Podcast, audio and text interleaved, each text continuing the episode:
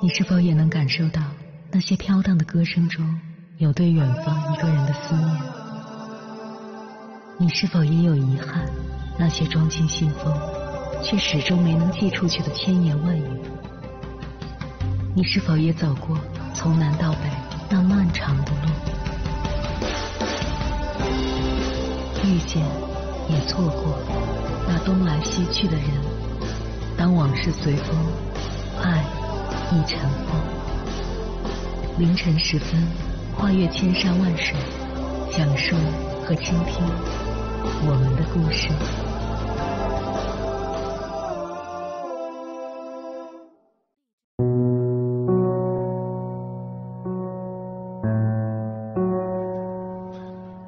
欢迎回来，各位夜行者。这里是正在直播的中国交通广播心灵夜话栏目《千山万水只为你》，深夜不孤单。我是迎波，我要以黑夜为翅膀，带你在电波中自在飞翔。有一位一百多岁的老太太，边看电视边吐槽：“fans 叫粉丝，Facebook 叫脸书，YouTube 叫油管。哎呀，好可笑！这翻的多难听呀！”若是一般网友这么嚣张，肯定挨喷。你行你上，对他没人敢。谁让他是杨乙？二十世纪四十年代，梁实秋译了本《咆哮山庄》，很牛，三个月就翻完了。杨乙看完总觉得这书名有些不妥。谁家门上挂个“咆哮山庄”的牌子，岂不把人都吓跑？哥哥杨宪益怼道：“有本事你来译。”一九五五年六月，我们所熟悉的《呼啸山庄》出版，杨乙的译本从此成为经典，无人撼动。三十年后，杨乙成了老太太，她无意中翻到了一本《世界电影杂志》，封面就是《呼啸山庄》的黑白剧照。这本书还有电影译本，老太太饶有兴致的翻开来看，越看越得意，竟然跟他翻译的一模一样。他转身对老伴儿说。赵老头，你看，英雄所见略同。后来有人笑他，人家抄你的你还乐。老太太还是很得意，他怎么不抄别人的？还不是因为我翻的最好。又倔又皮，还憨得惹人发笑。年龄越蹭蹭往上涨，他的快乐就蹦得越高。一辈子跟翻译打交道，老来他总结道：翻译就像一枚酸果。味道酸涩，但吞下后回味无穷。我告诉你啊，就是这种玩法，翻译就是好玩。二零二三年一月二十七日晚，杨怡走了，享年一百零三岁。他经历过军阀混战、抗日战争、解放战争，见证过新中国的坎坷前行。一个人一部中国百年史。怎不沉重？怎不忧愁？怎不波澜壮阔？但他却觉得人生真是好玩一百零三岁太短，不够尽兴。接下来，千山万水只为你，跟朋友们分享的文章，讲述的就是杨乙的故事，名字叫《一生都在挨耳光，但他却活得漂亮》，作者杜公子。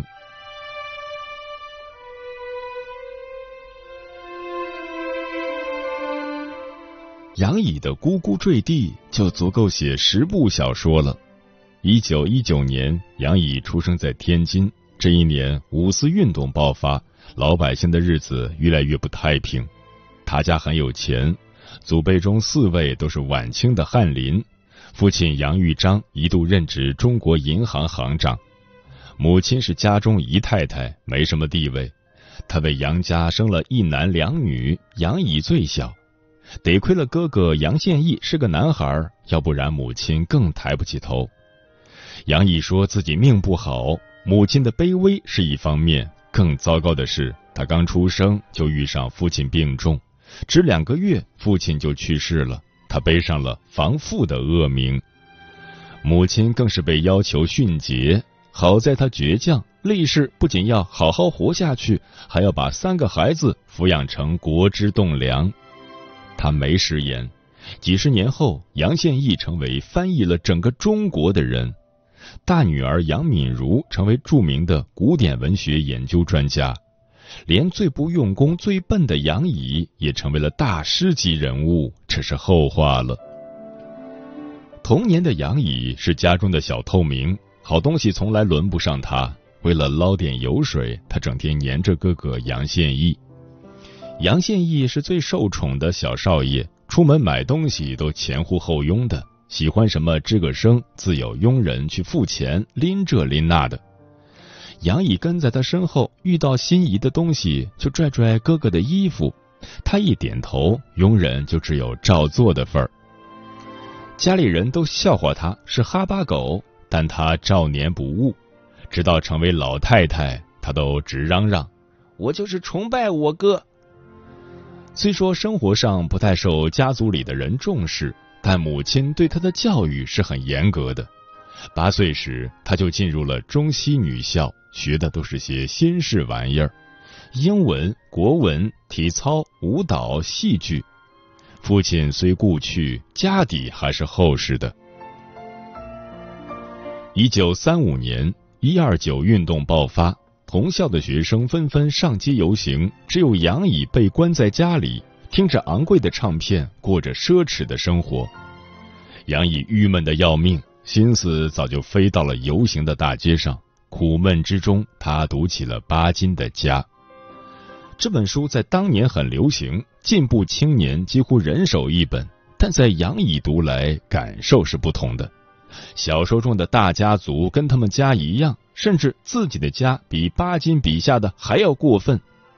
愤懑之下，杨毅提笔给巴金写信：“我是青年，我不是鸡人，我不是鱼人，我要给自己把幸福争过来。”这样的话对我影响太深了，我觉得。我的家酷似他的家，我却不能像绝慧那样冲出那个被我称作金丝龙的家庭。巴金看完热泪盈眶，这位女学生简直是知己啊！不久之后，杨乙就收到了巴金的回信，简直狂喜，但得忍着，因为信是悄悄写的，让母亲知道就坏了。自那之后，巴金就常常收到这位小粉丝的骚扰。信不仅多，而且长，最夸张的一封写了十七页纸。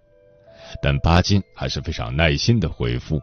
五个月里，四十多封信，杨乙在每个信封的背面都标上了数字 number one number two。那一年的杨乙十七岁，在最经不起风雨的年纪里，巴金给了他坚定的信念。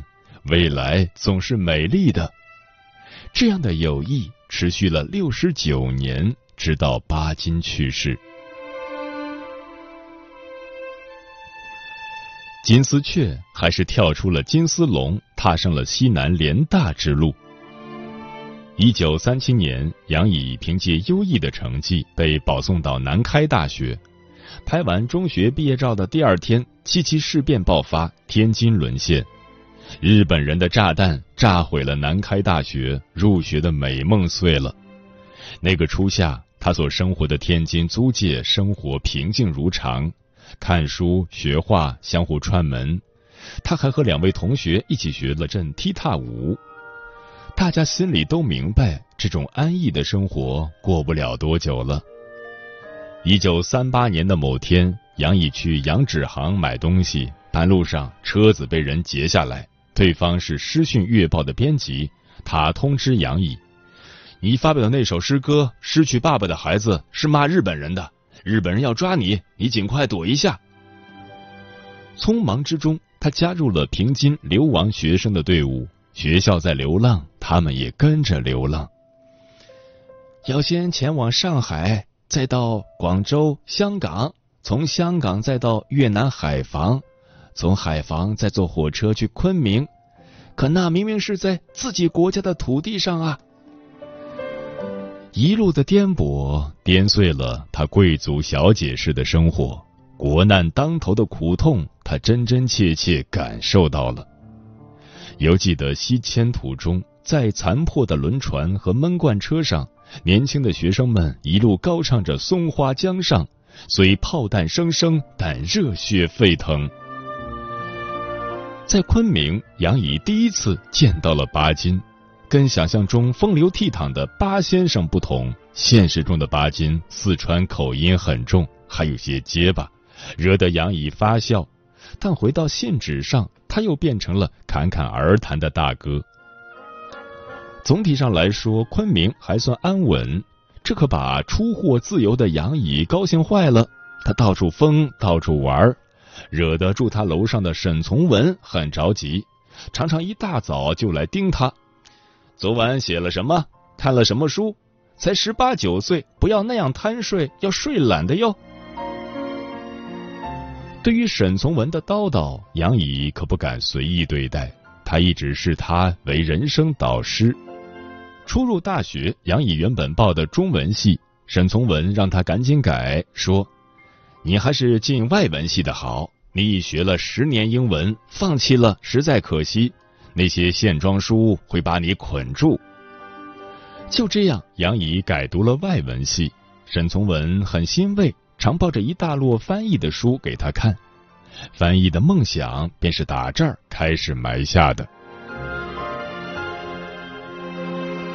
大二那年，杨乙与西南联大的同学赵瑞红结婚。赵瑞红是个绝对的理想主义者，一个牢牢趴在书本中的书痴。婚后不久，他就开始翻译斯汤达的《红与黑》。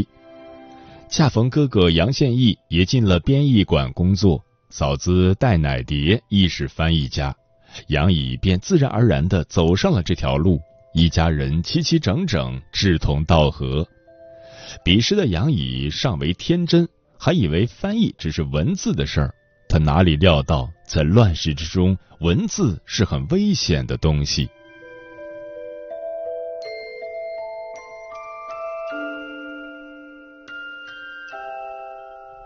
Wuthering Heights，杨毅一辈子念叨的最多的词。早在女校读书期间，他就成了电影迷，每个礼拜六都会去看电影，这是个奢侈的爱好。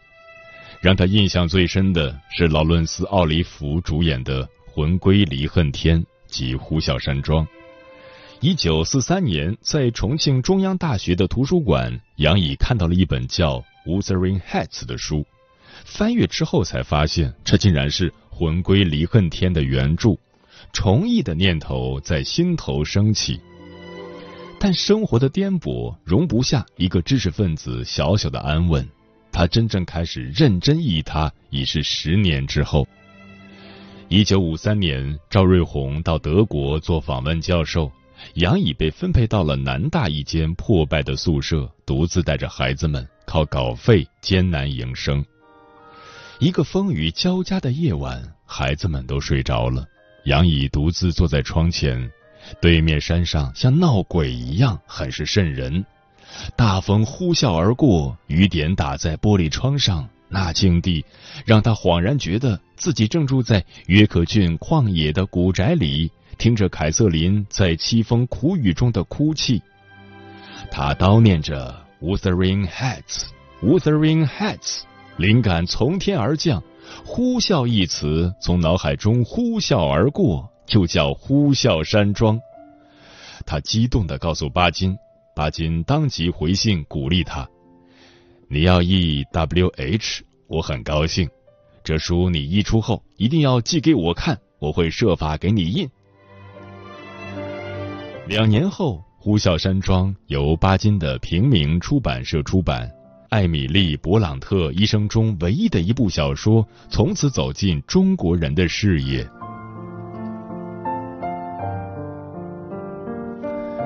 然而，没过几年，这本书就遭了大殃。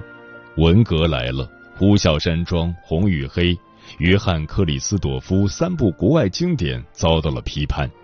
不仅如此，他此前创作的儿童文学作品成问题的故事、电影院的故事都被批得很惨。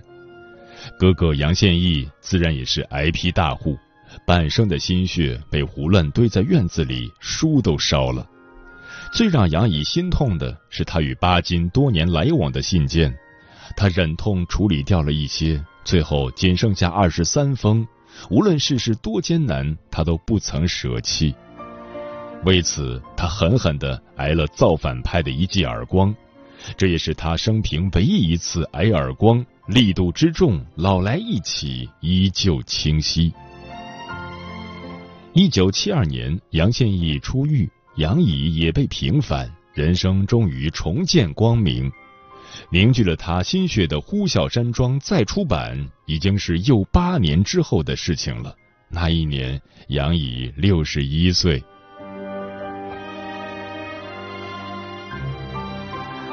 直到九十多岁，杨乙都是个夜猫子，不到十一点是根本不会睡觉的，舍不得要看书，哪怕是骨折住院，手术一结束，他就在病榻上摊开稿纸。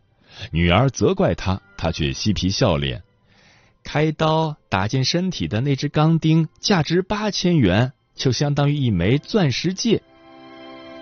出院时，他已完成了那篇《命中无钻石》。一九九七年十一月二十二日，杨乙去医院看望巴金，那是他们的最后一次见面。巴金握着他的手，十分吃力的说了两个字：“多谢。”这份情怀，杨乙懂。年岁渐长，身边的人一个个都走了，丈夫、哥哥、巴金。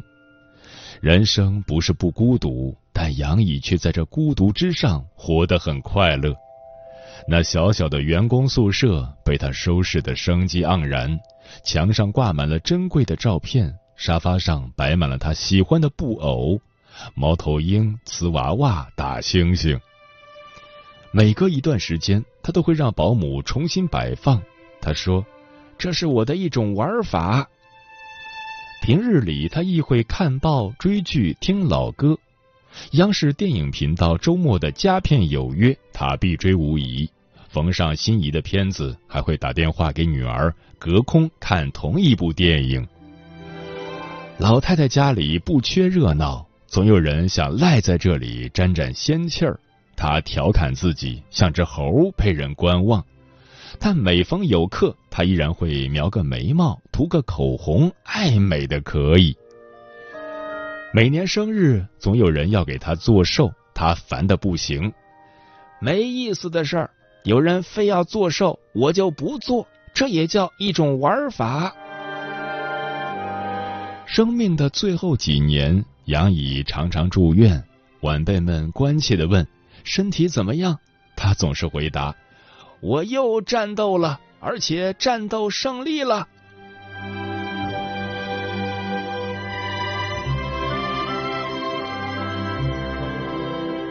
他一辈子跌宕起伏，挨过的巴掌无数，有些是有形的，更多的是无形的。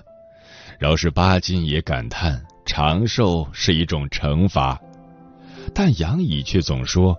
活着就是胜利。百岁生日那天，杨乙跟老友互通电话，聊起万花筒般的青春岁月，同学有些遗憾。当年在中西真是好啊，就是我们玩的太多了。杨怡一脸不可思议：“怎么会？我还没玩够嘞！”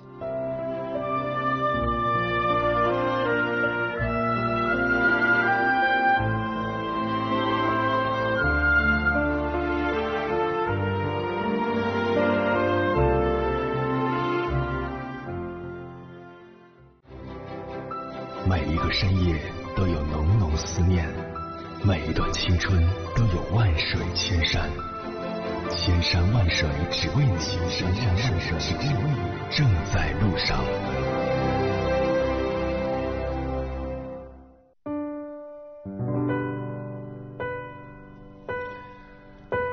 感谢此刻依然守候在电波那一头的你。我是迎波，今晚跟朋友们聊的话题是：活着本身就是一种胜利。对此你怎么看？微信平台中国交通广播，期待各位的互动。书童说：“人这一生活着就是胜利，微笑就有风景。人最怕的是整天负能量，大好时光白白浪费。当我们不认可自己时，就开始评判别人；当我们不接纳自己时，就开始抗拒别人。”当我们没有自己时，就开始要求别人。总之，内在匮乏时，就什么都不对了。其实这是种投射，解决之道只有一个，那就是强化本我。只要一息尚存，你就没有丝毫理由绝望，因为失去的一切有可能在新的层次上复得。季建清无不喜说：“我们的生命太短，来不及见证那些遥远到令人恍惚的词语，比如天长地久、海角天涯、碧落黄泉、沧海桑田。所以要活下去。”专吃彩霞的鸟儿说：“健康的活着比任何事情都重要。可爱的你，尽量晚上要少熬夜，躺在床上不要来回的刷手机。”胃不好，经常咳嗽，就少吃辣，少喝冷饮。受委屈不要憋着，放开心情哭出来。不要失去后才懂得珍惜，学会珍惜身边人的同时，也要照顾好自己。山水湖北说：童年败给卷子，青年败给票子，中年败给孩子，老年败给身子，最后磨平性子的就是一辈子。没有一朵花从开始就是花，也没有一朵花到最后还是花。珍惜时间，你的年龄应该成为你生命的勋章，而不是你伤感的理由。嗯，人生最可悲的是，拥有的时候不加珍惜，但要失去的时候有异常惋惜，无可奈何。就像健康一样，也许只有你身患重病时，你才会明白健康有多么重要，活着多么可爱。如果可以，也许你会愿意用你曾经所获得的一切予以置换。只是人生没有如果，只有现在。没有好的现在，注定也不会有好的未来。饭总要一口一口的吃，路总要一步步的走。人生最可怕的是，始终不懂得珍惜当下。不仅没有无悔的往昔，反而带来更多忧心忡忡的未来，提心吊胆。焦虑不安，活着是一种幸运，也是一种能力。好好的活着，更是一种超能力。天上不会掉馅儿饼，自己的路要自己走，没有人会替代，也没有人会陪伴你一辈子。一句话，你十岁时可能不懂，二十岁时也可能不懂，三十岁时还可能不懂，但总有明白的时候。明白早了，有时也不一定幸福；明白迟了。也不一定就是不幸，水到渠成、瓜熟蒂落才是最好的人生。理解该理解的，珍惜该珍惜的，保持一颗积极奋进的心，一直在路上。无论是平坦还是陡峭，无论是幸福还是困苦，都是无悔的。我们终其一生，不过是在翻越一座又一座山，等待我们的，或是希望，又或是一片更迷茫的天空。月亮尚且会迷失在人海之中，人又何尝不会呢？我们要做的也不过是不断摸索，不断前进。未来是怎样的，谁都说不准。人生有太多变数了，难保哪天不会有各种各样的打击，让人一蹶不振。但终究，我们要爬起来，寻找下一站。只要好好活着，总会找到属于自己的轨迹。这一生，即使不为任何人而活。最起码为了自己，也要好好的走下去。只要不放弃生命，总会有一束光照向自己，总会有一个可以奔赴的未来。时间过得很快，转眼就要跟朋友们说再见了。感谢你收听本期的《千山万水只为你》，晚安，夜行者们。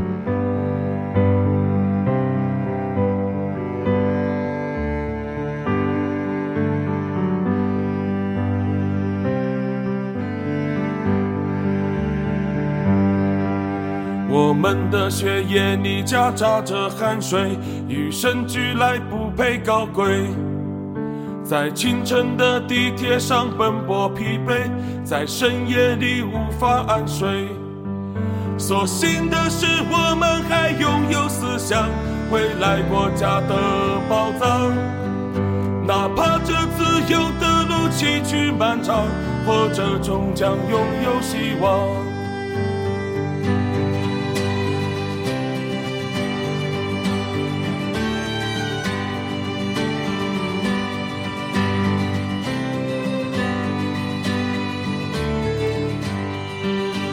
爆炸的机器声音绕在耳旁，岁月正在产线消亡，只为了那卑微的一口食粮，尊严早已经被遗忘。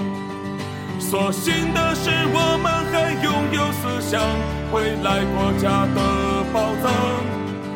哪怕这自由的路崎岖漫长，或者终将拥有希望。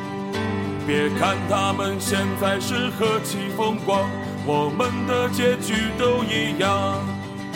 只是我们生下来不偷不抢，生存都靠自己力量。所幸的是我们还拥有思想，未来国家的宝藏。哪怕这自由的路崎岖漫长，或者终将拥有希望。